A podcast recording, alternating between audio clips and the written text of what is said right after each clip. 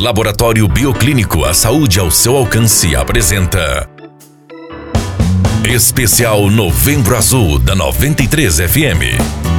Todos os dias, uma dica importante para a saúde masculina.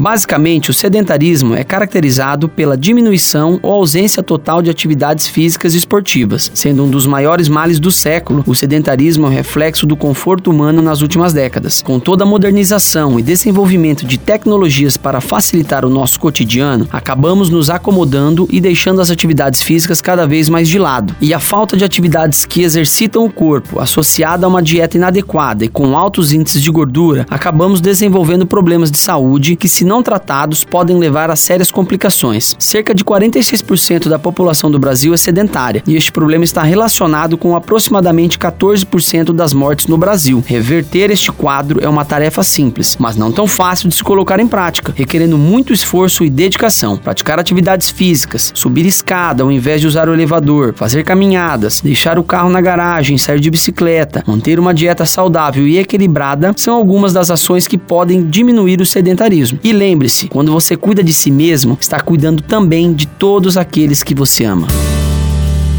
Nós do Bioclínico sentimos orgulho do nosso trabalho, da nossa história, dos nossos desafios.